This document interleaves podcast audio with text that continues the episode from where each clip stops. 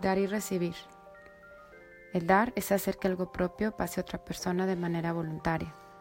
Es símbolo de generosidad, de compartir, de no quedarse nada guardado. Es entender que es más rico quien nada tiene, sobre todo cuando nace desde el corazón.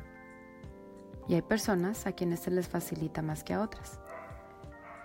El recibir es tomar lo que se nos da, es permitir que lleguen a nosotros cosas, bienes, relaciones y aceptarlas en nuestras vidas tal y como llegan con los brazos abiertos y con agradecimiento.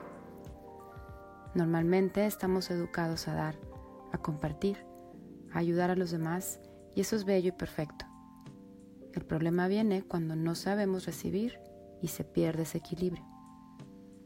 Lo bello de saber recibir es que ayudamos a los otros a dar y eso también contribuye a su felicidad.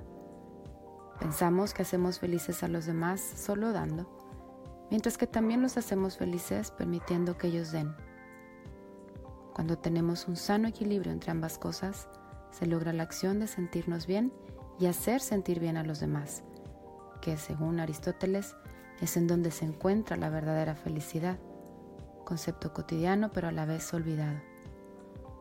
Busquemos ese hermoso equilibrio entre dar y recibir, con la práctica consciente. No nos cuesta nada y ganamos mucho.